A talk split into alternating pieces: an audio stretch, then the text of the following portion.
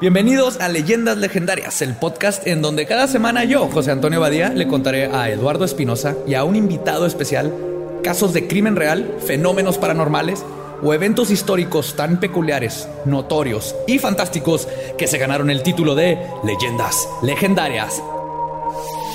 El día de hoy vamos a hablar de las Poquianchis, con un número confirmado de 91 víctimas, pero que se cree puede ascender a las 150 estas hermanas eran unas psicópatas, sádicas mujeres sin escrúpulos, pero muy religiosas, que esclavizaban niñas, las prostituían, las asesinaban y a veces junto a sus bebés e incluso asesinaron clientes. El tepocate también participaba en el negocio familiar, violando y torturando a las jóvenes. ¿Por qué ese negocio familiar es violar y torturar jóvenes?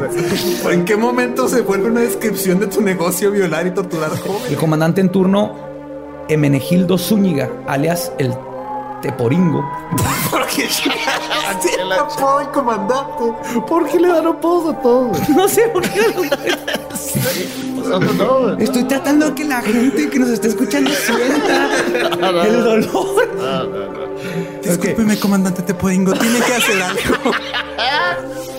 Juan Carlos Hernández, un asesino en serie mexicano activo en Ecatepec, en el Estado de México, y encarcelado en el 2018, que abusó sexualmente, asesinó, descuartizó, canibalizó y practicó necrofilia con al menos 20 mujeres. ¿En ese orden? No necesariamente. Qué bonito que en México tenemos un asesino en serie tan, tan chingón. Sí, muy completo, ¿no? Muy completo, sí. El, Cristiano Ronaldo de los asesinos en series. Básicamente.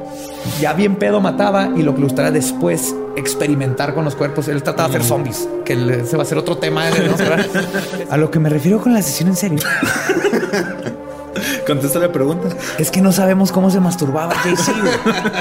Entonces es difícil especular. Puede que haya usado alguna de las manos que tenía ahí extras.